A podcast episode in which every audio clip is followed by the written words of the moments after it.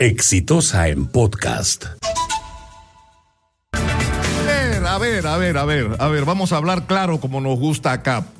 Puede ocurrir que un periodista reciba información interesada, porque además ocurre mucho últimamente y, y, es algo de lo que debemos cuidarnos los periodistas, es decir, que nos usan gentes interesadas en traer información para defender sus intereses. Ahora, muchas veces ocurre que la información es relevante, que el contenido de la información es valiosa, sobre todo si tiene denuncias sobre actos irregulares de corrupción o sobre algún tipo de desviación sobre de, cualquier naturaleza en la gestión pública. Sí, puede ser, pero hay que cuidarnos de las, pero muchas veces ocurre que hay fuentes interesadas simplemente en sus intereses. ¿Y por qué lo digo? Porque ¿qué es lo que ocurre en relación al tema de los ascensos? Hay dos generales, que son el general Jananel y el general Pérez Arteaga, que dicen básicamente lo mismo. Nos llevaron actas, ellos son miembros de la Junta de Ascensos, y dicen, nos trajeron actas para que firmemos de reuniones en las que no habíamos participado.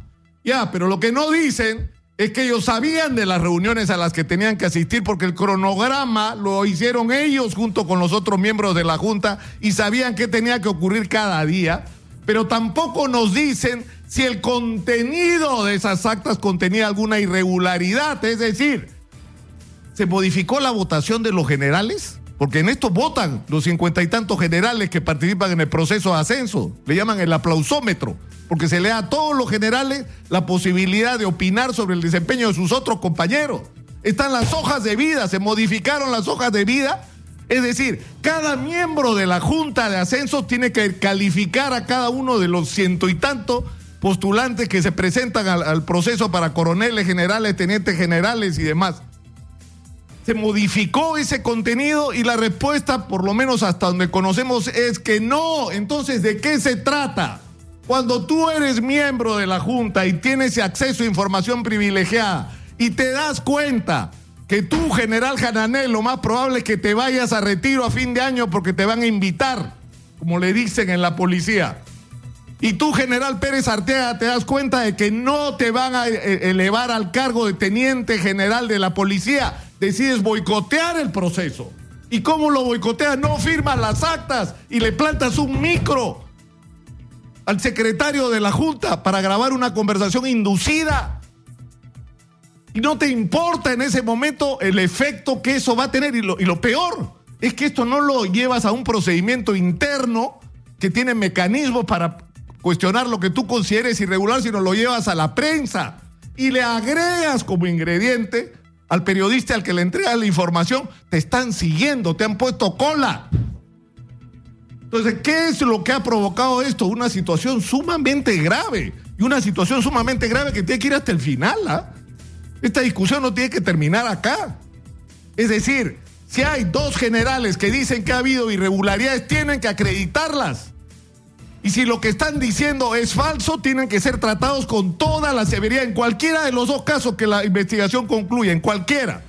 Pero además hay un asunto que para mí es muchísimo más grave que cualquier otra discusión que en el Perú se esté siguiendo periodistas.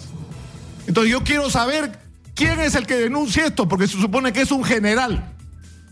Señor general que dice que se está haciendo seguimiento a, los periodistas. ¿Tengo usted los pantalones de poner eso sobre la mesa?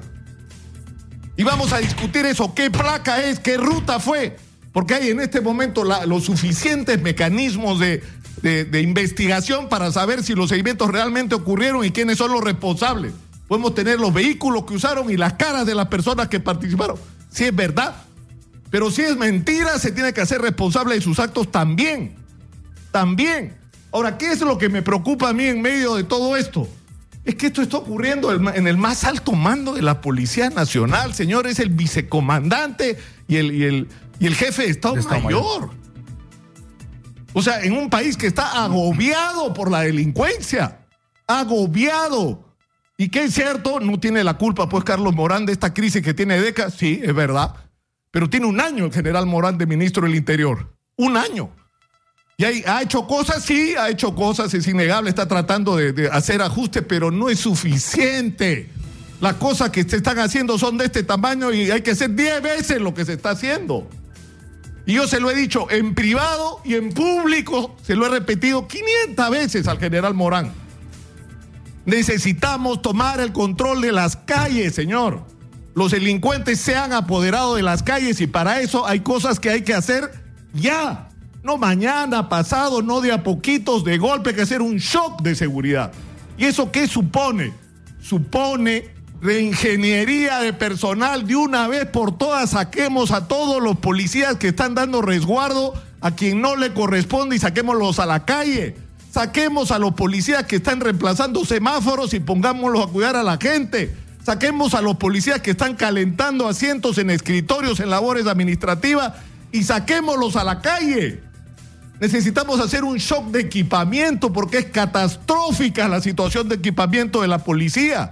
Necesitamos que los policías estén en vehículos adecuados, comunicados con centrales que permitan canalizar toda la información, no para ir a perseguir delincuentes después de que actuaron, sino para impedir que actúen en la medida que esto sea posible.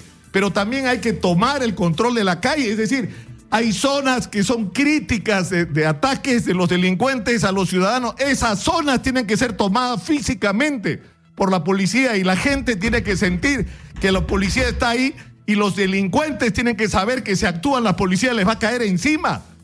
Es decir, me canso de, de enumerar porque lo hacemos todas las semanas lo que hay que hacer. Insisto, esto no es, es decir, esto no puede esperar. Esto no puede, esto es una situación de emergencia. Los ciudadanos no damos más. Esa tiene que ser nuestra, agenda principal. Y a eso es a lo que exigimos respuestas. Una por una. Es decir, todos los días nos cansamos de dar las mismas noticias. Y está claro lo que hay que hacer. Y lo resumo en una sola cosa. Retomemos el control de la calle. Que lo hemos perdido. Hay zonas enteras, no solo de Lima, del país entero, que son incontrolables, donde la gente no puede salir a la calle. Entonces hay que actuar ahora y de una vez. Y lo que me parece más indignante de toda esta historia de la bronca por los ascensos, porque a mí me van a dar debajo, es que nos saca de nuestro centro de atención que debería ser este. O sea, la institución que debería estar concentrada en hacer esto que estoy describiendo está resolviendo un problema interno porque dos de sus más altos miembros están cuestionando un proceso de, de ascenso porque ellos se van a ir o no van a tener lo que pensaban que tenían o a lo que tenían derecho. Pero a mí me parece lamentable simplemente lo que está ocurriendo, pero yo creo que el asunto, insisto, no puede terminar acá.